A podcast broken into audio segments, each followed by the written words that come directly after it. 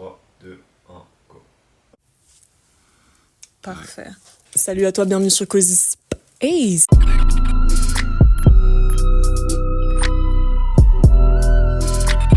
Aujourd'hui, on se retrouve pour euh, une petite bouffe, histoire de célébrer, de discuter le lancement de votre nouveau studio d'enregistrement en Suisse à Lausanne, histoire de montrer aussi différents parcours dans l'entrepreneuriat. Et on va en profiter aussi pour euh, dériver sur des problématiques liées à l'industrie musicale et euh, aussi une thématique qu'un abonné m'a partagée sur la productivité et l'envie. C'est ce qui nous relie un petit peu. On va commencer directement ce podcast. C'est parti. Let's go. Je vais te prendre une morse à toi, mec. Du coup, on est dans les locaux ici de Chronos Music. Chronos Music, c'est quoi? C'est un constat. C'est un constat que aujourd'hui, il manque beaucoup de choses pour les artistes, pour leur permettre d'arriver à, à développer leur carrière. Et en fait, c'est un constat qui part de notre propre expérience, c'est que nous, on a été artistes depuis un moment. Et puis, on a traversé toutes les difficultés euh, euh, que rencontre un artiste aujourd'hui, qui sont pour la plupart euh, le fait de trouver les bonnes personnes avec qui collaborer. Parce qu'un artiste aujourd'hui a besoin de collaborer avec différents corps de métier, beaucoup de domaines différents, que ce soit réalisation, du marketing, photographe, des concerts. Et ces différents corps de métier, il faut trouver les bonnes personnes, des personnes de confiance. Et ça, ça prend beaucoup de temps, c'est difficile. Et puis, euh, il y a le risque de tomber sur des gens qui sont pas sérieux, ce qui arrive souvent, ou le risque même de tomber sur des arnaques. On a eu dernièrement euh, des potes qui se sont fait scam euh, des 4-5 000 pour des promos. Donc, donc voilà, c'est un milieu qui est. C'est un peu comme on disait avant, des fois c'est un peu la jungle et donc, trouver des personnes de confiance avec qui bosser c'est compliqué. Donc en partant de ce constat, on s'est dit qu'il fallait qu'on propose une solution. Et donc euh, de base l'idée c'était de développer une solution pour nous. Donc on a créé Chronos Music, qui est une équipe de 10 personnes. Donc il y a des réalisateurs, des responsables marketing, vraiment tous les corps de métier nécessaires pour euh, un artiste. Et puis là on arrive à un stade justement avec tout ça où on a voulu mettre à disposition tout ça aux autres artistes. Parce qu'on s'est dit c'est con, on a une équipe avec 10 personnes, des compétences et euh, en fait autant faire profiter les autres. Du coup, donc voilà, c'est pour ça qu'on a ouvert ce studio pour accueillir les artistes. On a nos bureaux juste derrière dans lesquels les artistes peuvent avoir l'accompagnement dont ils ont besoin. Et puis euh, voilà, concrètement, du coup, aujourd'hui, on a une équipe de 10 personnes, 40 partenaires. Par exemple, aujourd'hui, TikTok, c'est hyper important pour un artiste. Parce qu'un artiste peut percer avec TikTok. Je sais pas si vous avez vu, c'est en Yamé qui est en train de buzzer de malade mental grâce à TikTok. Et euh, ça, c'est euh, par exemple un service qu'on propose et qu'on sous-traite à travers une agence qui est spécialisée là-dedans. Ok, donc c'est bien parce que tout est centralisé fi- finalement. tu vois, Exactement, quelqu'un peut arriver ici et à tout à disposition. Ouais, exact. C'est ça le concept. Tu toques à la porte et t'as tout ce que t'as besoin. Comme il disait, à la base, c'était pour nous. Et en fait, on a créé ce qui nous manquait. Trop bien. Et est-ce que vous avez une anecdote genre mémorable sur le lancement du stud dans ce parcours euh, entrepreneurial? J'ai envie de dire, c'est un peu le fait que tout ce qu'on dit sur l'entrepreneuriat, c'est vrai. c'est que des galères. Bah, tu fais que, régler- que régler des problèmes. Il y a énormément de domaines déjà dans lesquels on travaille. On doit toujours se former dans des domaines différents. Euh, on doit bosser avec des personnes avec qui parfois ça marche pas. Et en fait, c'est de gérer l'humain qui est très compliqué, moi je trouve, dans ce, un projet comme ça où tu bosses avec beaucoup de gens dans des domaines différents. Et euh, c'est compliqué parfois de, de peut-être un a priori sur quelqu'un, t'as l'impression que ça va le faire de fou. Il y a des bons vendeurs, il y a, tu vois, et puis après tu te rends compte qu'en fait ça marche pas, ou euh, simplement t'as des critères que tu pensais que t'avais besoin chez, la personne, et en fait c'est même ça qui pose problème à vrai après. Et en fait, c'est c'est tout ce côté un peu humain derrière qui est pas factuel de bah voilà, on investit ça, les travaux c'est combien, c'est machin, mais c'est tout ce qui est humain ou même si t'as un peu, tu vois, des formations qui t'expliquent en quoi faire gaffe, t'as pas vraiment de manuel et puis ça dépend aussi de qui t'es toi, donc euh, en fait, t'apprends beaucoup à te connaître toi, tes besoins, comment tu taffes, euh, les personnes avec qui t'as besoin de taffer. Et, euh, ça, je pense que c'est c'est le plus compliqué, mais c'est dilué, tu vois, c'est long terme. Mais c'est compliqué à gérer parfois. Et puis aussi, à quel point tu, euh, tu sépares aussi taf et amitié, par exemple, tu vois, parce que la musique, euh, on bosse beaucoup avec nos potes. Euh, et puis même, on devient pote avec les artistes avec qui on est, tu vois. Et des fois, c'est compliqué de, de faire cette nuance, tu vois, entre amitié, taf. Là, maintenant, on est en charbon. Et tu vois, et, et voilà. Donc ça, c'est, je pense, la partie qui est le plus compliqué à gérer, je trouve, pour moi en tout cas. Et toi, tu as réussi à délimiter peut-être des, des pour réussir peut-être à créer une distance? Parce que je sais que cette thématique, bosser avec ses amis ou sa famille, ça a toujours été un sujet pour moi, tu vois. Bah écoute, moi, euh, de d'essence, nous, on, on kiffe trop bosser avec nos potes. Donc, euh, on n'a pas cette même limite que t'as. Qui est, je pense, honnêtement, si, euh, si t'arrives à poser cette limite vraiment que ce soit clair en mode je bosse pas avec mes potes, c'est plus simple. Je pense. Mais euh, après. Parce que tu prends pas de risques au final. Mais après, tu vois, là, on, effectivement, comme tu disais, c'est de l'entrepreneuriat, mais c'est de la musique aussi, tu vois. Et moi, je me verrais pas faire de la musique sans le faire avec mes potes, ceux à qui j'ai commencé, ça aurait pas de sens pour moi, tu vois. Parce que c'est collectif, tu vois, la musique aussi. Pour moi, c'est du partage de fou. Et euh, du coup, je me verrais pas le faire sans, mais il faut, il faut savoir gérer. moi, je pense que le plus important et ce qu'on, ce qu'on néglige souvent, c'est de, d'être très au clair sur qui fait quoi. Rien que ça, tu vois, quand t'es une équipe, c'est mettre des rôles. Ça veut dire, euh, toi, tu es un gesson, t'es pas, tu fais pas le marketing. S'il y a un mec qui fait, gère le marketing, c'est lui qui prend les décisions dans ce domaine. Et ça veut dire que chacun a des, rôles très clairs qui délimitent les responsabilités. Et, euh, et puis aussi, bah voilà, même faire un contrat, tu vois, même avec tes potes, tu fais un contrat qui délimite ce que tu fais, mais c'est pas vraiment que pour se protéger, ça protège aussi, mais c'est aussi juste, c'est plus facile après de bosser, tu vois. Chacun sait ce qu'il a à faire, comment. Bah ça responsabilise. C'est ça aussi, ouais, de ouf. Ouais, c'est bien, donc fixer des rôles définis pour que personne empiète sur l'autre et euh, signer des contrats, quoi. Moi, je rajouterais un truc aussi, c'est être là pour la même chose aussi. Avoir le même objectif. Ouais, c'est ça. Il y a plein de gens qui bossent ensemble parce qu'en fait, ils kiffent bosser ensemble. Parce qu'ils se disent, par exemple, OK, je vais monter un label, euh, il me faut quelqu'un qui gère le marketing. Ah, je connais le frérot, là, il fait du marketing. Et vous mettez ensemble juste parce que vous êtes potes et que c'est ta connaissance, mais vous n'avez pas parlé de dans un an, tu te vois comment, c'est quoi le but à long terme. Et ça, ça finit toujours par péter au bout d'un moment. J'ai l'impression que c'est une, grosse des raisons, une, des grosses raisons pour laquelle euh, il y a des gens qui finissent par se prendre la tête de fou, c'est qu'en fait, ils n'avaient pas la même vision de base. Et en vrai, c'est pareil pour euh, des couples aussi, ça s'applique à ça, j'ai l'impression aussi des fois. C'est qu'ils n'ont pas la même vision long terme, mais ça finit forcément par ressortir à un moment ou à un autre. Du coup, ça, je pense, c'est un truc archi important aussi euh, quand on bosse. Parce que si c'est pas ton pote, bah, tu te le dis direct. Tu veux aller où C'est quoi l'objectif final? Parce que tu parles direct des résultats ou de, de ce que tu recherches à travers la collaboration. Mhm. Alors que pote, bah, t'as tellement le kiff de bosser que des fois, ça peut mettre. Euh, ça peut mettre euh, des, te rendre aveugle. Ouais, du coup, faut pas, faut pas avoir peur de se projeter, en fait. Ouais, c'est ça. La projection. Malgré le fait de vouloir vivre au, au, moment présent, tu vois, le, le délire et tout de, de l'aventure, mais faut se projeter de ouf. Surtout dans la musique en plus, où vraiment tu retrouves, tu retrouves des gens qui font ça pour différentes raisons. Tu vois, tu as des gens qui font ça euh, pour, parce qu'ils kiffent faire des clips. Certains, ils aiment juste faire ça une fois par mois, un petit peu comme Hobbit. On a d'autres, ils, veulent tout graille. Ils veulent le péter l'année prochaine. Et ça, ça change tout. Du coup, c'est important d'être sur la même longueur d'onde. Moi, j'ai une question pour toi. Qu'est-ce qui fait que dès le départ, tu as décidé de pas bosser avec tes potes? Alors, je suis pas autant catégorique que ça. Hein. C'est-à-dire que euh, la preuve en est, au final, les gens avec qui je collabore aujourd'hui dans le taf, bah ça devient des potes. C'est plus l'inverse, tu vois. Je pense que de base autour de moi, j'avais pas des potes qui avaient les mêmes ambitions que moi. On était dans des milieux complètement différents, donc j'ai pas été confrontée comme vous à par exemple ma meilleure pote qui est grave dans le même délire que moi avec qui on voulait lancer un bise. Donc j'ai ce truc aussi peut-être euh, d'avoir euh, mon délire et mon petit univers à moi. J'ai pas envie de et aussi tu sais quoi, je pense c'est les traumatismes euh, des des travaux de groupe à l'université.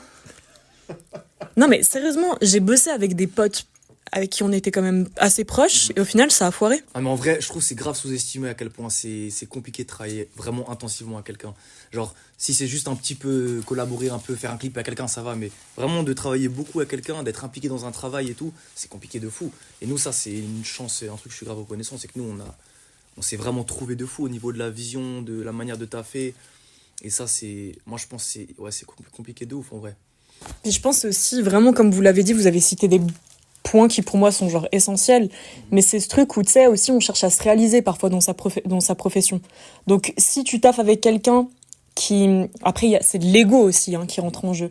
Mais si toi tu peux pas briller à ta juste valeur parce qu'en fait ton pote il, fait la même chose que toi ou que vous empiétez l'un sur l'autre parce que vous n'avez pas des postes qui sont vraiment bien délimités. Et du coup, lui, il va te dire comment faire, et toi, tu, tu vois ce que je veux dire Vous n'êtes pas à l'écoute l'un de l'autre. Mhm. Je pense que c'est surtout ça aussi qui fait que, que ça implose. Et autour de moi, je sais que quand ça a pété entre des potes, c'est que il y en a qui n'arrivaient pas à mettre leur ego de côté, qui voulaient trop briller. Ouais, ouais, de fou. Et qui n'étaient pas là, je pense, pour les mêmes raisons, du coup, dans le fond. Il y a ça aussi, ouais. Mais en fait, j'ai l'impression que dans beaucoup de cas, euh, moi, je trouve s'associer et, et bosser avec ses potes, ou même de manière générale s'associer, ça peut être très bien, mais que c'est vraiment quelque chose qu'il faut bien réfléchir à l'avance. Et euh, c'est des décisions souvent qui sont prises à la légère. Et on parlait de ça justement l'autre jour, euh, c'est que s'associer, ça a du sens si, j'avais vu ça dans un podcast l'autre jour qui m'avait grave parlé, si 1 plus 1 fait 3. Tu vois C'est-à-dire que si tu mm. t'associes avec quelqu'un, tu vas arriver à des résultats différents que si tu l'avais fait tout seul. Mm-hmm. Faut pas que t'associes avec quelqu'un, ça t'apporte les mêmes résultats, genre juste x2. Sinon, autant le faire, tu vois ce que je veux dire Donc, euh, donc ça, c'est grave important. Et c'est pour ça que c'est important de trouver quelqu'un avec qui tu bosses bien, avec qui tu t'entends bien. Aussi, vous êtes complémentaires parce que vous avez les mêmes compétences. Ça sert à rien, tu vois. À part, c'est pour le kiff. Mais si c'est dans le but d'avancer, c'est important d'avoir quelqu'un de complémentaire et que vous êtes sur la même longueur d'onde. Ouais. Donc il y a beaucoup de choses quand même à savoir avant de s'associer à quelqu'un, je trouve, ou de bosser à quelqu'un à long terme. En fait, surtout, je trouve par rapport à ça, c'est important d'apprendre à connaître les gens avec qui tu bosses, tu vois.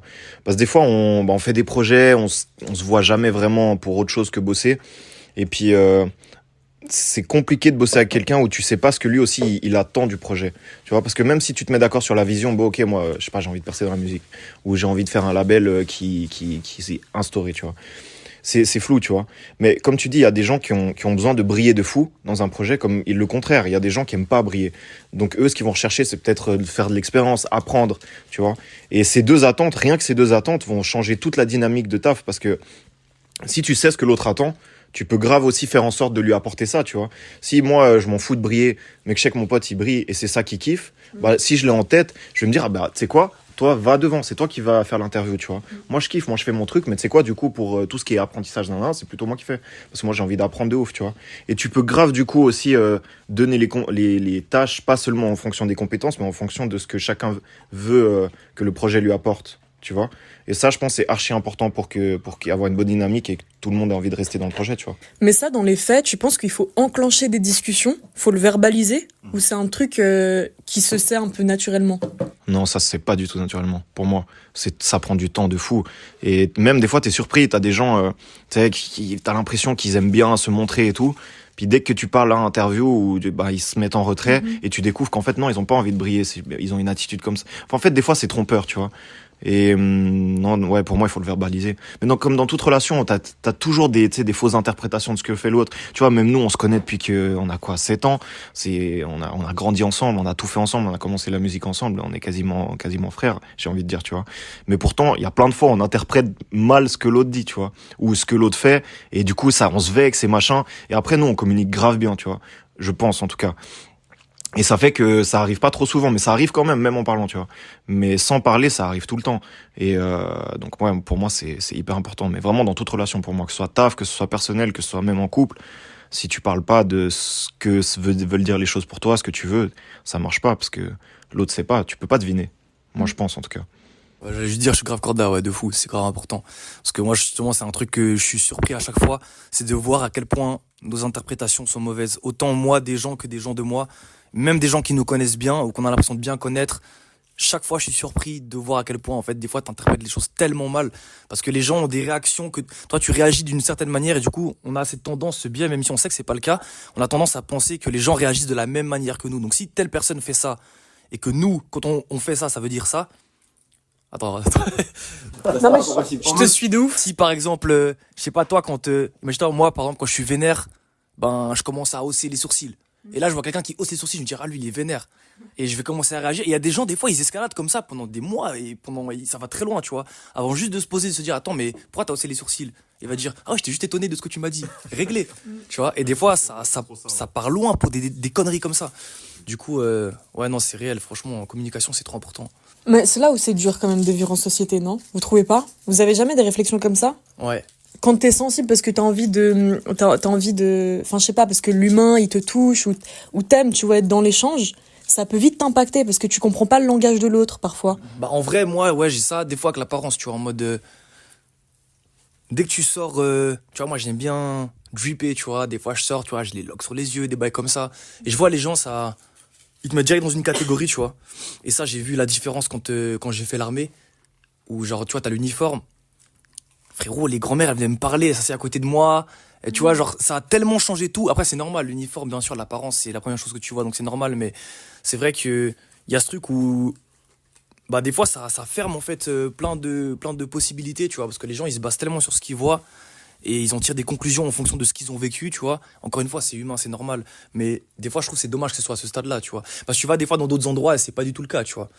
Genre là, j'ai passé six mois au Royaume-Uni et là-bas, genre, euh, ça n'a rien à voir. Tu vois, là-bas, t'as des gens, ils vont bosser au bureau avec des cheveux roses. C'est pas un problème. T'as des profs d'uni, ils ont des longs locks énormes, tu vois, alors que ici, ils vont plus peut-être les attacher ou comme ça. C'est pas pour critiquer ou dire que là-bas c'est mieux, mais moi, c'est un, un, un, truc que je trouve qui est, qui est lourd, c'est de faire l'effort actif de pas se laisser prendre par les préjugés, même si encore une fois c'est humain et on va tous de toute façon le faire d'une manière ou d'une autre, mais au moins travailler là-dessus pour le réduire au maximum, tu vois. Et ça, je trouve, c'est un truc qu'on pourrait améliorer.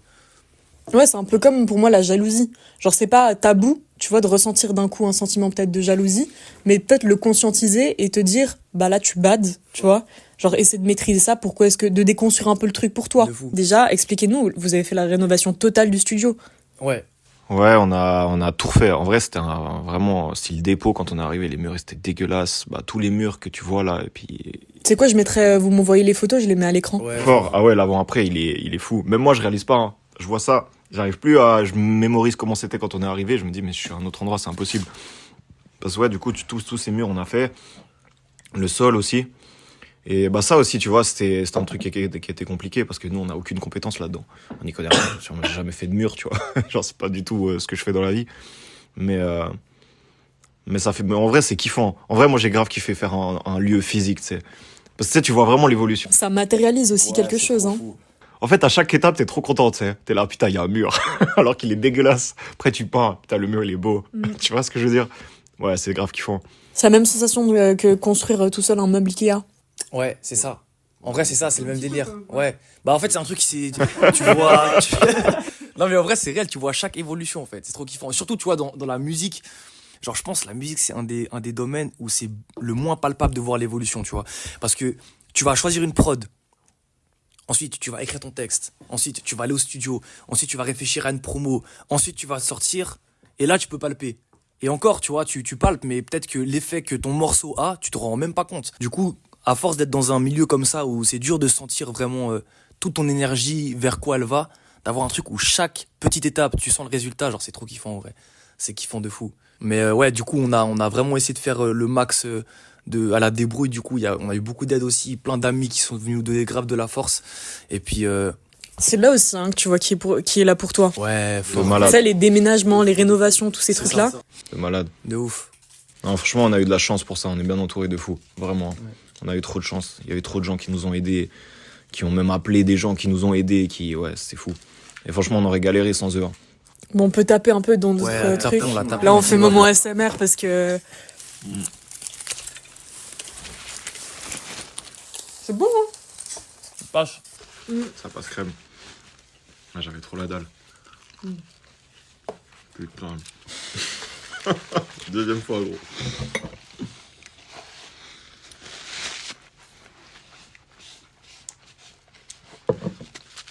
En gros, là, euh, du coup, le, le, le, modèle de base, c'est de prendre à l'heure. Donc l'artiste, il vient, il prend 50 francs de l'heure. Donc il peut faire ce qu'il veut dans cette heure-là. Soit il enregistre, soit il écrit, soit il mixe, soit il mastering. Ensuite, on propose des abonnements aussi. Donc soit 2 heures par semaine, soit 4 heures par semaine. Ça, on a proposé parce que euh, c'est bien d'avoir un rythme où tu vas souvent au studio et puis c'est un truc qui est fixé. Sinon, il y a aussi la possibilité pour les artistes de juste louer le studio S'ils veulent venir sans ingé son ou avec leur ingé son, ils veulent juste venir avec leurs potes, c'est un endroit quand même, genre, pour créer, c'est une dinguerie, tu vois. Tu peux mettre tes lights comme tu veux, t'as des grosses basses, t'as un sub, donc si tu veux écrire, écrire toute la night par exemple, bah, c'est une possibilité aussi. Ensuite, si un artiste veut faire un projet par exemple, ou pour des packs, ça on fait personnaliser. Donc euh, l'artiste il nous contacte, il nous dit voilà, euh, j'ai tel projet, ça va prendre à peu près tel temps. En fait, l'idée c'est vraiment de faire un accompagnement genre personnel. Vous-même vous en faites partie. C'est quoi euh, l'erreur la plus souvent commise par les artistes qui cherchent à percer dans l'industrie, vous pensez? Je sais pas s'il y a une erreur, euh, une euh, en particulier comme ça, ça me vient pas, mais je pense que le, gros problème, c'est qu'il n'y a pas assez de, recul. Donc en fait, c'est un, un alignement d'erreurs, mais qui peuvent être évitées. Donc ouais, je dirais que le plus gros problème, c'est le, c'est le fait de se poser et de se dire, ok, je vais faire ça comment tu vois? Et euh, parce qu'il y a beaucoup d'artistes qui sortent des sons, qui sortent des clips, on est tous comme ça en vrai, tu vois, accepte toutes les scènes, accepte tout, euh, enfin chaque opportunité qui peut arriver, euh, sans se dire bon, ok, maintenant je veux aller là, j'ai cette direction artistique, euh, j'ai besoin de montrer cette image-là, ma musique, je veux qu'elle dégage ça, et euh, comment faire pour dégager ça, tu vois? Et j'ai l'impression que cette réflexion-là, en amont, elle manque. Même si l'art, tu sais, on a cette image que voilà, on crée et puis euh, sort ce qui sort. Si tu veux vraiment créer une œuvre artistique, tu vois, c'est comme un album, par exemple. Si tu sors des, enfin, tu fais des sons comme ça euh, selon euh, ton envie, un peu dans tous les sens. Oui, t'auras un truc artistique, mais qui sera un peu bordélique, qui peut donner un style, tu vois. Et puis tu peux en faire un style. Mais après, faut, faut, faut l'assumer. Et euh, et je trouve que de, de, de réfléchir son œuvre. C'est pas seulement stratégique. Non, mais j'avoue, j'avoue, il y a totalement la perspective de, par exemple, prendre le temps de se poser pour un album et de se dire quelle référence peut être cachée je vais mettre. Le souci du détail. Ouais, c'est ça. Détail et cohérence, de ouf. Mhm. C'est ça. Moi, en vrai, je pense que le plus gros problème des artistes, mais je pense que c'est un problème dans la vie de, de, manière générale, mais surtout dans le, dans, ouais, dans, les, dans le rap, j'ai l'impression que c'est fort, c'est le fait de vouloir avoir les choses trop vite.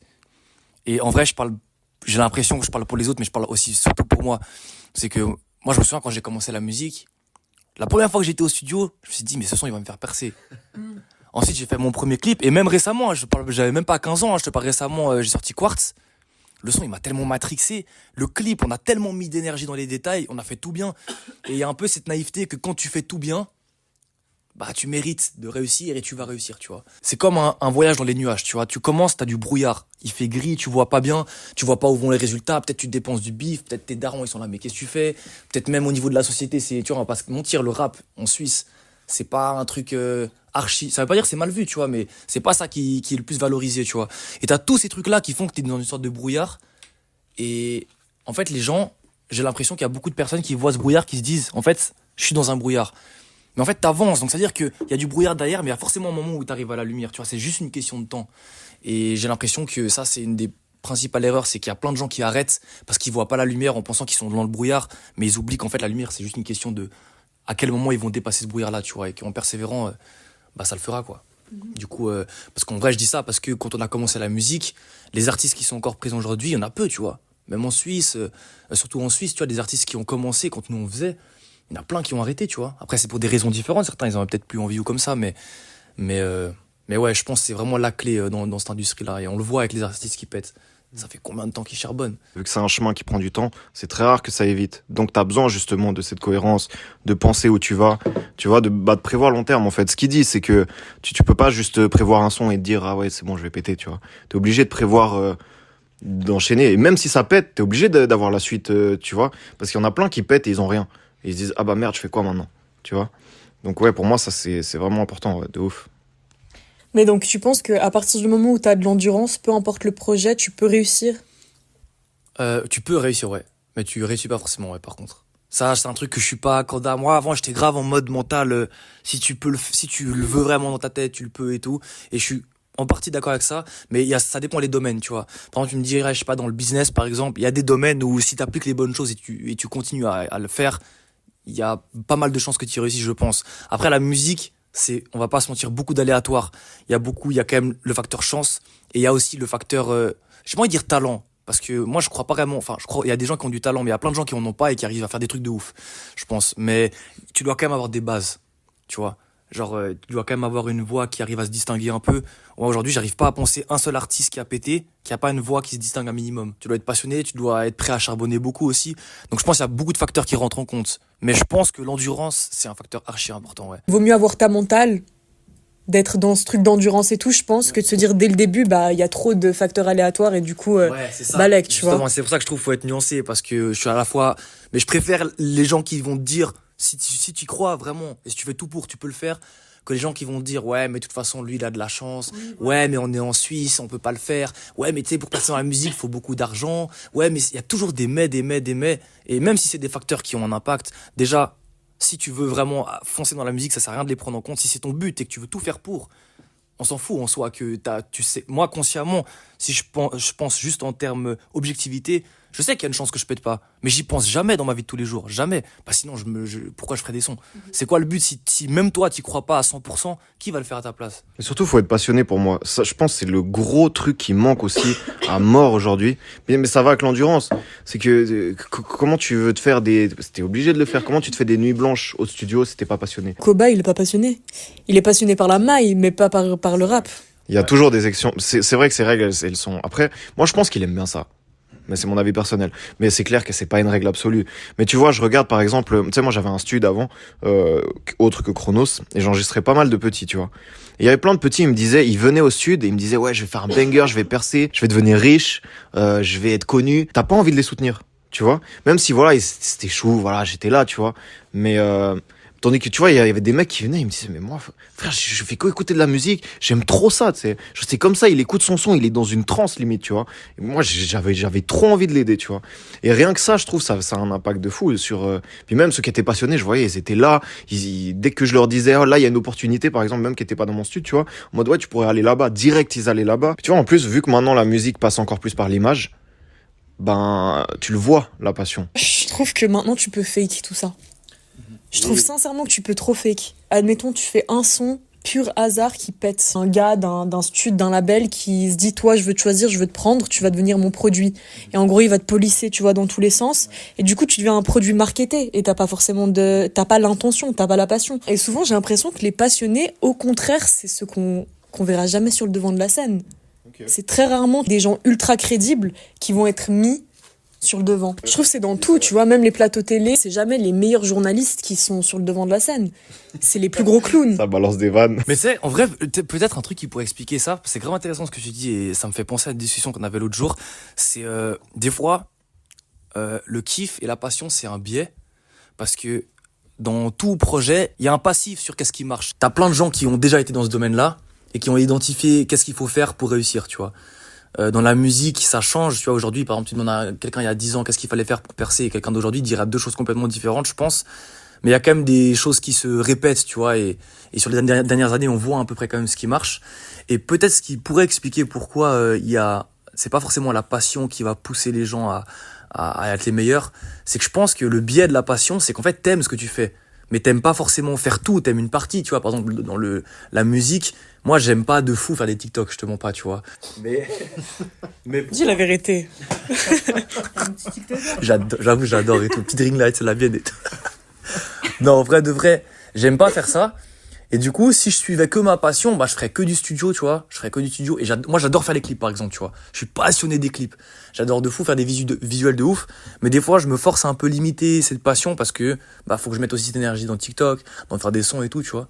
Et peut-être que quelqu'un qui a pas la passion, il arrive plus à avoir ce rapport froid où il regarde juste, ok, ça, ça, ça, ça marche. Alors je fais ça, ça, ça. Et peut-être c'est ça qui fait que c'est plus facile pour des gens qui n'ont pas la passion de. Je sais pas, hein, c'est une hypothèse, mais ça m'étonnerait. En fait, dans tous les cas, je trouve, ça revient un peu à ce que je disais avant, c'est qu'il faut regarder en amont. Parce que rien que ça, tu vois, même nous, nous, on le voit souvent. Des fois, on part, on se dit, ah, j'ai envie de faire un clip de ouf. Après, on se pose, on se dit, non, mais là, c'est pas ça qu'il faut qu'on fasse. Tu vois, pour ce projet, il faudrait qu'on fasse ça, il faudrait qu'on fasse ça. Puis même, arti- de nouveau, artistiquement aussi, tu vois. Tu dis, bon, visuellement, ce qui va avec ce son, c'est ça. Alors que toi, t'avais envie de- d'amener des éléphants dans ton clip, tu vois, de faire des trucs de fou. Ça me permet d'enchaîner. Est-ce qu'un artiste est responsable? Oui, 100%. En fait, il est complètement responsable, mais ça, ça n'empêche pas le fait que tu peux, tu peux créer un personnage ou une fiction. Tu vois, tu peux créer un- pour un clip une fiction ou comme ça, tu, tu, ça, ça pas ça. Mais les propos que tu tiens, bien sûr que tu en es responsable. Mais même si c'est dans un, dans un personnage, tu es, responsable de ce que ça engendre et du fait qu'il y a des gens qui les écoutent, que ça influence des jeunes. Donc oui, pour moi, bien sûr, un, artiste, il est responsable, à 100%. Ouais. Ouais, en vrai, pour moi, ça, ça dépend beaucoup de. En vrai, genre un artiste archi connu qui est écouté par énormément de jeunes et qui t'a une preuve que tu peux pas euh, réfuter qu'il a un impact sur les jeunes, il est responsable. Après, en soi, moi j'ai envie de dire, on est tous responsables en soi, tu vois, genre euh, de ce qu'on dit, qu'on soit artiste ou pas. Enfin, est-ce qu'un artiste qui fait euh, qui fait 2000 écoutes est plus responsable qu'une personne qui est pas artiste et qui est dans sa vie de tous les jours mais qui communique avec les autres aussi, tu vois? Moi, je pense que si t'es une figure publique, vraiment, et que ça veut dire que t'as vraiment un gros impact sur les gens, une grosse influence, oui, t'es responsable. Mais après, c'est c'est quoi une figure publique? C'est compliqué, tu vois. C'est la limite, elle est, Mais- elle est fine, surtout maintenant avec les réseaux. Tu vois, t'as des, t'as des stars qui sont pas vraiment des stars, des TikTokers. Est-ce que eux, c'est des mecs qui ont vraiment, enfin, tu vois? Ouais, mais c'est pour ça justement que je dis que pour moi, c'est la diminution, c'est pas entre artiste ou pas artiste, tu vois, c'est entre l'impact que t'as sur les personnes, que tu sois artiste ou, ou autre, tu vois. Mais pour moi, il faut, il faut que l'artiste, il ait conscience que ce qu'il dit, bien sûr que ça peut avoir un impact. Mais en fait, c'est comme dans tout. Tu, tu, tu peux tenir des propos euh, euh, très forts ou clivants ou comme ça, mais il y y, a la manière aussi. Bah, c'est ce qu'on disait, par exemple, avec euh, la manière de demander quelque chose. Tu vois, on parlait de, de quand tu demandes quelque chose ou un truc euh, à quelqu'un, c'est la manière. Tu- si tu l'apportes bien, tu peux demander ce que tu veux, en vrai de vrai, quasiment. Tu vois Et pour moi, un artiste, c'est la même chose. Si tu arrives à, à vraiment à en faire une fiction ou un personnage d'une certaine manière, puis que tu as quand même. En fait, que tu as conscience de, de, de ce que tu dis et puis de comment tu le dis et puis l'impact que ça peut avoir, tu peux, tu peux tout dire, mais, mais tu es responsable de ça, tu vois. Tu es responsable d'y mettre la forme, tu es responsable de. Donc, oui, oui. Pour répondre à la question, tu es responsable pour moi, oui, à 100%, mais, mais ça veut, ça, ça veut pas dire que tu peux pas euh, enfin qu'il y a des sujets qu'il faut pas du tout aborder ou autre, tu vois, mais il faut y mettre la manière, tu vois, et ça, il faut avoir conscience de ça. Après, c'est vrai que la délimitation entre. Moi, je suis totalement d'accord. Je trouve que tout individu dans, en société de tout temps est responsable. Dans le sens où, euh, rien qu'au sein de la famille, tu vas avoir une influence sur ton frère, ton frère va avoir une influence sur toi. Ça, c'est ma perspective, mais d'avoir la meilleure influence possible sur ton prochain sans être dans une hypocrisie sans vouloir euh, apparaître comme étant parfait. Mais après, je pense que dans l'art, c'est encore un autre délire parce que l'art, c'est un vecteur de communication qui est encore plus frontal. Mmh qui va, tu vois, dans le cœur, toucher l'intime. Mhm. Donc, euh, je pense que c'est pour ça que l'art a une place euh, particulièrement, je trouve, importante, euh, enfin spéciale, tu vois, par rapport à l'influence. En vrai, moi, je suis grave d'accord. Mais c'est vrai que, je, par contre, souvent, on entend, tu vois. Moi, il y a un truc qui me saoule, c'est il y a souvent des gens qui critiquent le fait que les rappeurs sont censés donner un meilleur exemple, mais jamais tu vas leur entendre dire ça avec un film, tu vois. Parce que il y a le fait que le film, on sait que c'est de la fiction et tout. Mais moi, tu vois, à titre personnel, dans ma vie, euh, j'étais autant, voire plus influencé par des films que par des musiques que j'écoute, tu vois. Et, euh, et pourtant, tu vas jamais dire à quelqu'un qui fait un film d'action où le mec, il, il est là, James Bond.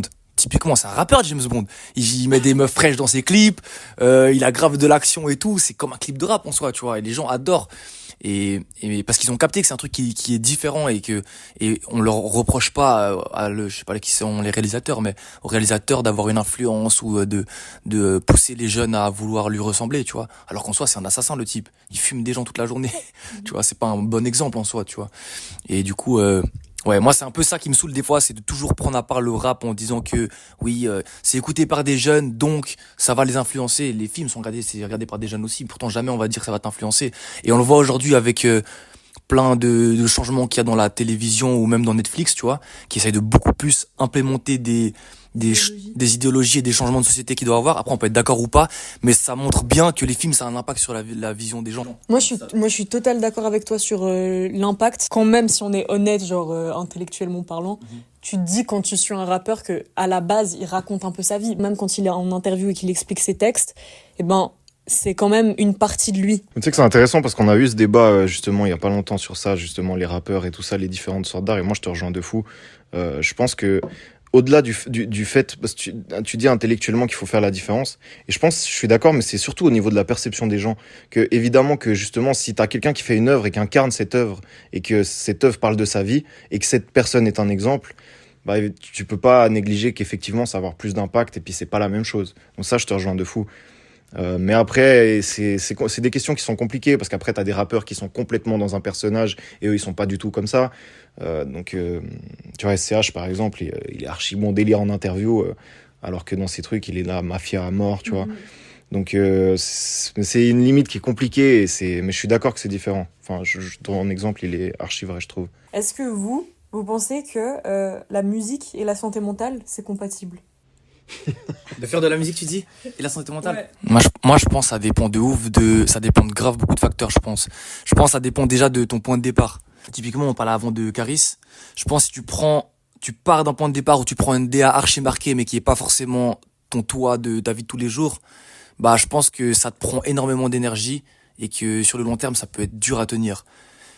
Euh, après, je pense que ça dépend aussi de euh, tes objectifs aussi, tu vois. Si tu veux être le numéro un, ben je pense que c'est dur d'être numéro un et d'avoir une bonne santé mentale dans n'importe quel domaine au final. Mais après, je pense que si tu fais ça pour, pour le kiff et que tu t'amuses en le faisant, que tu es entouré des gens que tu, qui, qui, qui, te font kiffer, que tu fais pas tout non plus pour euh, être le number one, bah je pense que c'est c'est clairement conciliable ouais de fou parce qu'en vrai, on va pas se mentir, c'est quand même c'est un milieu qui est dur, c'est un milieu qui rapporte pas de fou, mais c'est un milieu c'est trop kiffant. Mhm. Genre, et moi, c'est pour ça qu'on fait ça. Genre, moi, mes journées, je les kiffe de fou malade, je m'amuse de fou. Quand je me lève le matin, je suis ici à 8h30, mais quand je vois les gens dans le bus aller au taf, je vois leur tête, je suis content de fou malade de venir ici pour taffer sur la musique, tu vois. Et je pense que ça, ça peut être un, ça peut t'apporter une tonne de bonheur et de kiff dans ta vie, tu vois. Mais ça dépend de tous les autres facteurs autour, je pense. Ce qui est important, c'est parfois tu te t'en détacher, tu vois. Tu, tu, te casses même solo, tu te casses à la montagne, tu vas-y, tu vas déconnecter. Ou même, euh, tu sais, des fois, moi, je sens, je suis, vu que ça fait longtemps que je fais de la musique, quasiment tous mes potes, c'est des mecs qui sont dans la musique, tu vois. Mais j'ai quand même quelques potes qui sont pas dans la musique et des fois j'ai trop envie de les voir, genre. tu sais. Je me dis, putain, ça me ferait plaisir juste d'avoir une discussion où je sais que dans la discussion, ça va pas parler musique, tu vois. Parce que des fois, c'est cool de déconnecter. Je pense que ça, c'est important. Et que des fois, justement, la passion, ça te fait rentrer dans un tunnel que moi, en tout cas, parfois j'ai où je suis là, je, je bosse tout le temps et j'ai envie d'avancer. Et je kiffe, hein. Je kiffe de fou, mais des fois, ça me fatigue et, et ça fait du bien de, tu vois, trouver des trucs pour sortir un peu de ça, tu vois. Parce que tu sais, parfois les passionnés, genre les, vraiment les gens passionnés, tu vois, parfois ils se font bouffer par leur pas- passion. Et j'ai l'impression que c'est assez courant. C'était même Leilo qui disait ça dans une interview à l'ancienne. En tant qu'artiste, tu dois entretenir euh, cette mélancolie pour constamment pouvoir transmettre, tu vois, des émotions.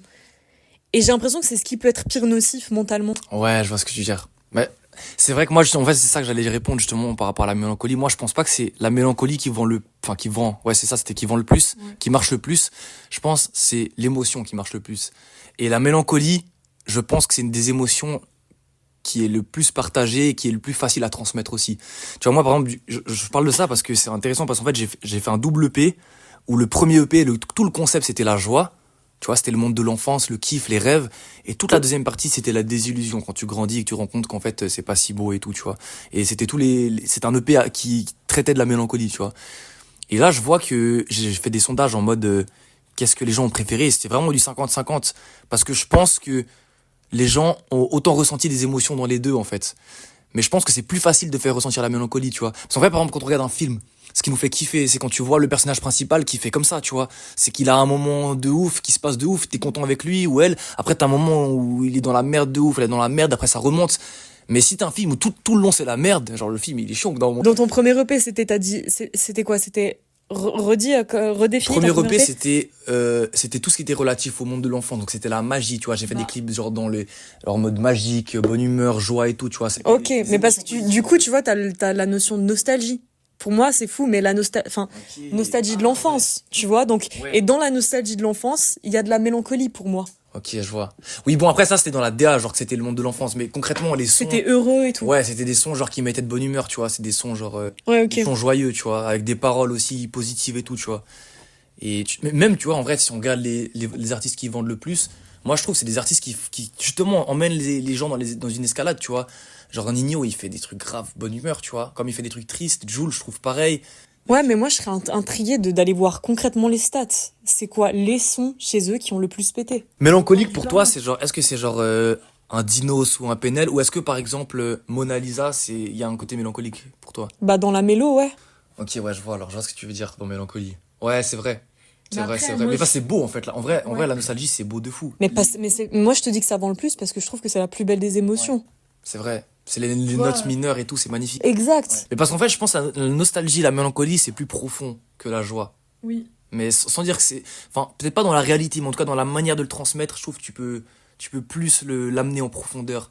Mais c'est vrai qu'un bon exemple pour ça, c'est que la grande majorité des prods et des mélos en rap, elles sont en mineur, dans des gammes mineures. Et ça, c'est archi vrai par contre. Et ouais, c'est vrai que c'est plus euh, des gammes qui transmettent euh, de la mélancolie, ouais. Peut-être ça veut dire qu'on est tous tristes. On est des clowns tristes. Non, parce qu'en vrai de vrai, tu vois, tu regardes par exemple, je sais pas, moi, genre, euh, par exemple au Bled, tu vois, au Sénégal. D'ailleurs, j'y vais dans 10 jours, là, j'ai trop hâte. En tout cas, je sais pas, j'ai pas envie de parler à leur place parce que j'ai j'ai jamais vraiment assez vécu pour, euh, pour en parler, tu vois. Mais en tout cas, des, des fois où j'ai été là-bas, bah, j'ai l'impression que, de manière générale, ils écoutent beaucoup plus des musiques joyeuses, tu vois. Toute la musique orientale qui a influencé énormément la musique internationale, c'est c'est de la mélancolie, mais avec espoir. Ouais, en fait, ouais. t'as- Donc, t'as cette non, balance. En fait, je suis un ouf. Même Sénégal, genre, la dernière fois que été, ça écoutait de ouf de l'afro, genre du Rema et tout. Il y a pas plus mélancolique que ça. Ouais, genre. mais de c'est ouf. vrai, c'est vrai. En fait, ils ont combiné les deux, ils ont fait un cheat code. En fait, ils ont pris les deux trucs, ils ont mis ensemble. Ouais, ça, c'est- en vrai, c'est trop beau, ça. Mais je pense vraiment qu'il y a un truc dans l'être, enfin, chez l'être humain, tu vois, qui est sensible à ces sonorités et qui. C'est un truc de fréquence. C'est vrai, c'est vrai. Parce que même, c'est- ça sort complètement de la musique, mais par exemple, le, la récitation du Coran, chez tous les êtres humains qui écoutent ça, tu leur dis même pas forcément que c'est religieux ou autre, ça va aller droit au cœur, tu vois. C'est une, une énergie divine, un peu, genre. En gros, maintenant, plus sur la partie productivité en vie, déjà, vous, ça vous évoque quoi? Bah, le fait d'être efficace dans ce qu'on fait. Productivité, moi, c'est le fait de faire le plus dans le laps de temps le plus court possible. Et vous entretenez un peu quel, quel lien? Est-ce que c'est un truc qui vous obsède? Est-ce que vous pensez jamais Ouais, de ouf. Ah, ça nous obsède de fou. Fardeau ou plutôt source d'inspiration? Moi, un spi. Parce qu'en fait, j'allais répondre par rapport à la productivité. J'ai envie de faire trop de choses dans ma vie, tu vois. Et des fois, j'ai l'impression que le temps joue contre moi. C'est-à-dire que le temps qui passe, ça me stresse quand je suis pas encore là où je voudrais être. Sauf que le problème, c'est si t'as de l'ambition, ben, t'es jamais là où tu voudrais vraiment être. Parce que sinon, le jeu, il est fini, tu t'ennuies. Donc, tu vas toujours vouloir être plus loin. Et donc, t'as toujours l'impression que tu dois courir derrière le temps. Et du coup, bah, le seul moyen d'essayer de gagner contre le temps, c'est d'être productif. Et donc, euh, c'est une des choses les plus importantes, ouais, pour moi. Parce que, en soi, euh, si t'es productif, si tu te fais pas trop prendre par tes biais, par le fait de vouloir trop être perfectionniste, par exemple, moi, je suis trop perfectionniste, donc des fois, je perds du temps là-dessus. Et si tu te fais pas prendre par tout ça, tu peux faire en trois mois ce que tu aurais fait en deux ans, tu vois. Et souvent, les gens, ils, enfin, moi, autour de moi, j'entends souvent ce truc que c'est pas bien, que c'est une course contre la montre et tout, mais en soi, euh, on n'a qu'une vie, tu vois. Et l'idée, c'est de faire le plus de dingueries dedans. Enfin, en tout cas, moi, c'est ça que, c'est ça que j'ai envie dans ma vie. Et du coup, euh, ouais, la productivité, c'est trop important. Et puis, il y a plein, il y a plein, plein de choses qu'on, que les gens font et qu'on fait, euh, qui, qui, nous font perdre trop de temps bêtement en fait, trop trop bêtement. Et ce temps-là, bah, on le récupère pas, tu vois, c'est pas pour faire flipper ou comme ça ou pour être dans un un truc où on fait que de penser au temps, mais c'est quand même la seule chose qui a de la valeur en soi. C'est ce qui a le plus de valeur, je veux dire. C'est la seule chose qu'on récupère pas le temps, tu vois. Tu perds de l'argent, même si tu perds un million dans dix ans, peut-être tu peux en regagner deux ou trois, tu vois. Tu perds ton temps, bah tu, tu as perdu, tu vois. Mm-hmm. Donc ça a trop de valeur, du coup. Euh, pour moi, ouais, faut arriver à jouer avec et la productivité, c'est c'est l'outil euh, principal pour ça, je trouve. En plus, on est trop vite. Euh, de nouveau, c'est même débat qu'avant sur la passion. On rentre trop vite dans un tunnel. Tu sais. On va faire ça, on va faire ça, on va faire ça. Ok, aujourd'hui, il faut qu'on fasse ça. Tu passes des heures et, et comme il dit, parfois, tu es tellement perfectionniste, t'as envie que ce soit parfait. Du coup, tu passes trois jours sur un truc alors que t'as encore plein d'autres trucs à gérer. Puis comme il dit, euh, du coup, t'as pas t'as pas de vie à côté. Et au final, tu, tu perds du temps. En fait, le, je trouve la productivité, en fait, c'est une forme d'optimisation et je pense que toute optimisation peut être un piège. Parce que tu t'optimises jusqu'au, jusqu'au, jusqu'à jamais, tu vois. C'est comme genre le développement personnel, par exemple. Moi, je kiffe trop le fait de, de parce que c'est une, c'est une amélioration, c'est une évolution. Et j'ai remarqué qu'il y a un moment où ça devient presque abusé, tu vois. c'est que c'est bien d'en abuser parce qu'en vrai, il y a plein de choses qu'on fait dans notre vie qui nous servent à rien, qui nous, qui nous niquent la santé, qui nous niquent, qui nous font perdre du temps, qui nous font nous énerver. Et tout ça, faut le supprimer. Mais c'est vrai qu'il y a un moment où si ça devient trop excessif. Tu vois, moi, ça m'est arrivé des phases dans ma vie où j'étais tellement matrixé par le temps que j'étais en mode, j'avais tout le temps besoin de faire quelque chose, tu vois. Et même des fois me poser pour aller avec quelqu'un, j'arrivais pas parce que j'étais trop en mode, putain, là, faut que j'avance, faut que j'avance, j'ai ça à faire. Et ça, je trouve, c'est le moment où ça devient peut-être malsain, tu vois. Parce qu'il y a quand même des moments où, des fois, se détendre, ou passer du temps avec sa famille, ou avec ses proches, ou même ce qu'on fait là, tu vois, c'est grave important, c'est précieux de ouf, tu vois. Et euh, du coup, ça peut être un cercle vicieux d'un moment, ouais. Je pense qu'il faut connaître sa limite. Mais tu, tu vois, tu disais euh, que la productivité, ça pouvait te, te, te, te happer un peu, mais je pense que justement la productivité c'est la solution pour pas d'être happé tu vois. C'est que justement tu réfléchis de nouveau comme on disait avant en amont et puis euh, tu d'être productif de te laisser un temps. Tu sais que tu fais dans ce temps-là cette chose-là et t'es pas happé à passer des nuits sur un truc que tu pourrais faire en plus court et ça te permet justement d'avoir une vie à côté, de pas être, euh, tu vois, de, de, pas, comme je disais, rentrer dans un tunnel qui te happe. Mais justement, c'est la loi de Pareto au final. Tu vois, c'est ce truc de, euh, de 20% de travail pour 80% d'impact, de résultat. Et ça, c'est vrai qu'on peut l'appliquer dans tout. Donc c'est vraiment, euh, euh, je pense, mieux investir son temps en priorisant, tu vois, les, les, tâches qui sont impactantes et aussi en séquençant bien ton travail et en, et en te pourrissant pas toutes tes nuits, tu vois. Bah c'est ça. Et je pense, tu, vois aussi, souvent, on n'arrête pas de dire pour réussir, faut, faut travailler dur. Je pense que c'est vrai. Mais il faut aussi que ton temps, tu l'utilises bien. Parce que si tu utilises ton temps dans n'importe quoi, comme tu dis, si tu l'alloues à des trucs qui servent à rien, aux 80% qui sont pas utiles, puis que tu te passes des nuits, même si tu bosses 20 heures par jour, tu vas aller nulle part, ou ça va être compliqué.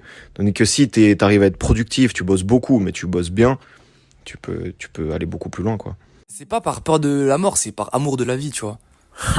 Ah ah.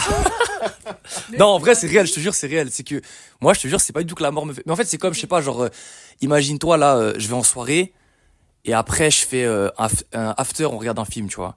Je vais vouloir que ma soirée soit la plus ouf possible mais pas parce que j'ai le somme de regarder le film mais parce que juste j'ai envie de profiter de la soirée parce que c'est un kiff différent tu vois. Et là je sais que enfin moi en tout cas c'est ma croyance genre j'ai pas peur de la mort mais je sais que ce sera pas pareil que la vie tu vois et que ce que je fais ici je pense pas que je pourrais le faire après sinon ça enfin sinon bah, en vrai rien n'a de sens mais ça me paraîtrait un peu chelou tu vois que juste tu meurs et que ce soit pareil tu vois. Du coup euh, ouais c'est juste il y a tellement de dingueries à faire en vrai y a trop, on peut faire des dingueries de ouf dans cette vie genre c'est juste c'est tellement kiffant j'ai envie de tout faire tu vois donc c'est plus par rapport à ça. Mais peut-être en vrai qu'au fond du fond c'est la peur de la mort ouais j'en sais rien peut-être. Bah, parce que tu sais ouais, qu'au bout d'un moment, il y aura un terme à tout ça et du coup, tu as envie de maximiser le truc. Ouais. Ouais, peut-être c'est ça. hein. Bon, c'est vrai que c'est le fait qu'il y ait une fin qui donne du sens au fait que ça existe, sinon c'est vrai que ça n'a pas de sens. Ouais. Est-ce que pour être productif, il faut avoir envie ou on peut être productif sans en avoir envie? Moi, je pense que tu peux être très productif sans en avoir envie. Attends. Je suis parti dans un débat dans ma tête. Attends, je voulais parler de discipline. Pour moi, ce qui, ce qui te permet d'être vraiment productif sur la durée, c'est la discipline. Voilà, c'est là où je voulais en venir. L'envie peut te permettre d'être productif, mais sur une courte durée. Mais elle va pas te tenir. Ce qui va te tenir, c'est la discipline. Ah ouais Si t'attends seulement sur tes envies pour euh, être dans l'action, eh bien, ça va être euh, vachement irrégulier et instable parce que tu le fais en fonction de tes émotions. Et je pense qu'il faut. Là, je pense même qu'on peut appliquer la loi de Pareto à cette, euh, à cette notion-là. L'envie, ça va peut-être être les 20% de ta prise d'action, de décision. Mais après, la discipline, etc., pour avoir les, les résultats, ça va être le 80%. Ouais. Tu vois? Enfin, j'ai remixé la loi de Pareto à ma façon. Mais pour moi, genre, oui, l'envie, elle va être importante, mais il va falloir qu'elle soit vraiment, euh, on va dire, régulée par la discipline. De ouf. Mais en fait, Mais en plus, c'est ça le piège, parce que je trouve l'envie ou la motivation, en vrai, à court terme, je pense qu'elles sont plus puissantes. À court terme, vraiment, tu vois. Quand t'es trop motivé pour un truc, tu peux ne pas dormir pendant deux heures tellement t'es. tu vois. Mais le problème, c'est que ça fait un gros pic. Et ça, force, ça finit forcément par finir, donc ça fait comme ça, et tu fais comme ça. Et en fait, si tu tires la, la courbe sur le, le- le- le long, t'as fait comme ça. Et du coup, ben, t'es resté au même endroit, ou peut-être t'as monté un petit peu, alors que la discipline, ben, c'est vrai que c'est c'est beaucoup plus lent, mais dans, sur le long terme, tu, tu, ça, ça écrase la motivation. Du coup, ouais, de ouf, putain, j'ai mis mon téléphone dans tous les sens. Mais je pense que c'est assez juste euh, l'image que tu donnais. Euh, L'envie, c'est le, c'est le moteur qui te fait partir, et mais ensuite qui te fait maintenir la, la durée, c'est la discipline. Du coup, il y a pas de. Il peut y avoir comme de la productivité sans envie? Ouais. Oui. Je Oui, il peut y avoir de la productivité, mais, euh, je, mais je pense que la discipline, je sais pas si elle peut suffire non plus, tu vois. Je pense que c'est ce qui te fait durer du- sur la durée. Mais après, je, je sais pas si vraiment tu peux tenir sans envie du tout. Il faut, je pense, quand même une part d'envie, parce que, en fait, l'envie, elle te pousse à tendre vers un objectif. Si tu n'as pas d'objectif, En fait, Ouais. l'en- l'en- y a- y- je, je pense l'envie c'est un peu flou, mais il faut une motivation. C'est un peu ça, mais c'est assez lié, mais il faut une motivation à, à, à, à agir. Mm. Mais la motivation, elle peut être, euh, par exemple, le résultat à la fin, même qui peut être dans 50 ans. Ça peut être une motivation peut-être suffisante si tu as une vraie grosse discipline. Mais, euh, mais ne pas avoir de motivation à l'action et juste une discipline à faire un truc sans raison, bah, en fait, ça n'a aucun sens. Donc, euh, au final, euh, et du coup, l'envie, moi, je l'associe pas mal à, la- à la motivation. C'est ta motivation. je voulais vous poser une dernière question que je pose à chaque invité sur cette chaîne. La plus grande leçon de vie que vous avez apprise jusqu'à maintenant Ouf. La plus grande, putain. Moi, je dirais c'est assez général. C'est sur la vie en général. C'est que tu peux toujours aller vers le meilleur. C'est-à-dire que moi, tu vois, quand j'étais petit, j'avais très peu confiance en moi. Genre. Et j'avais une vision de moi qui était pas bonne sur beaucoup de points. Et euh, petit à petit, mais c'est un grand nombre d'expériences qui m'ont montré que tu peux tout améliorer. Tu peux toujours aller vers le meilleur et puis, euh, et puis changer ce qui va pas. Tu vois, je sais pas, t'aimes pas ton corps, tu vas faire du sport et tu peux changer quelque chose, tu vois. Alors après, voilà, il y a des défauts physiques, etc. Bien sûr que c'est, c'est, ça s'applique pas à tout, mais dans la grande majorité des cas et des problèmes d'estime de soi ou de, compétences ou autres, tu peux toujours faire quelque chose pour aller vers le mieux, tu vois. Et, euh, et il faut s'accrocher à ça, tu vois. Ça a eu beaucoup de conséquences sur ma vie, genre de, de me rendre compte de ça. Moi, ma plus grande leçon de vie, c'est de réaliser qu'en fait, euh, le plus tard, il n'existe pas. Il y a une phrase d'un entrepreneur, je sais plus exactement qui c'était, qui l'a dit, que j'ai trop kiffé, qui disait Il y a tout le monde qui va avoir une vie de ouf, mais il y a personne qui est prêt à avoir des journées de ouf. Sauf que pour avoir une vie de ouf, tu dois avoir des journées de ouf.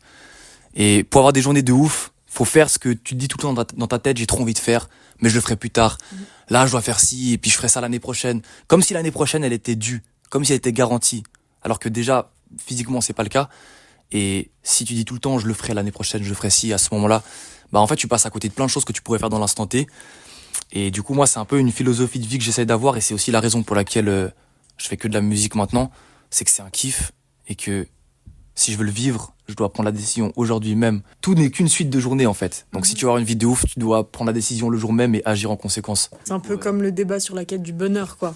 Te dire, Ouais. ouais, un jour j'atteindrai le bonheur, mais en Ouais. fait, c'est dès maintenant que tu dois essayer de te mettre dans un état d'esprit. Moi, c'est un truc qui me met de fou, mais je sais qu'il y a des gens qui peuvent pas faire ça parce que si la mort c'est un truc qui te fait peur comme ça, c'est pas possible. Mais moi, j'essaye de chaque fois que je me lève vraiment me dire, je vais mourir demain. Mais pas en mode dramatique, en mode, euh, tu vois. Mais je me dis genre. non mais je sais que pour des gens c'est horrible, tu vois.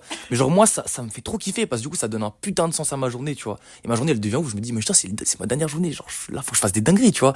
Faut que je dise ce que j'ai envie de dire à telle personne, faut que je fasse ce que j'ai envie de faire, faut que je choisisse maintenant de de d'avoir la vie que j'ai envie d'avoir, tu vois.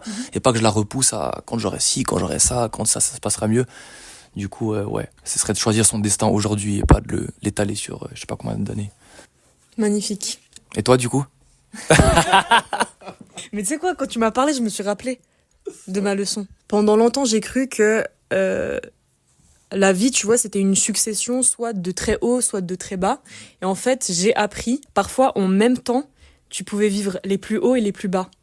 Donc tu pouvais vivre un énorme succès dans ta carrière professionnelle, mais euh, des énormes bas dans, dans ta vie privée. Et que la vie, c'est pas noir ou blanc, et du coup, c'est imbriqué de nuances. Et euh, quand tu vis peut-être des choses qui sont très belles, et ben essaie de regarder la beauté, même si en parallèle tu vis euh, des épreuves compliquées. Ouais, grave inspirant. De fou. Je pense que c'est ça. Ouais. Merci les gars, c'était trop intéressant. De ouf. J'ai pris fou, hein. beaucoup de plaisir. Merci à toi, hein, franchement, c'était grave cool. Toute la soirée encore là, c'était lourd, de fou.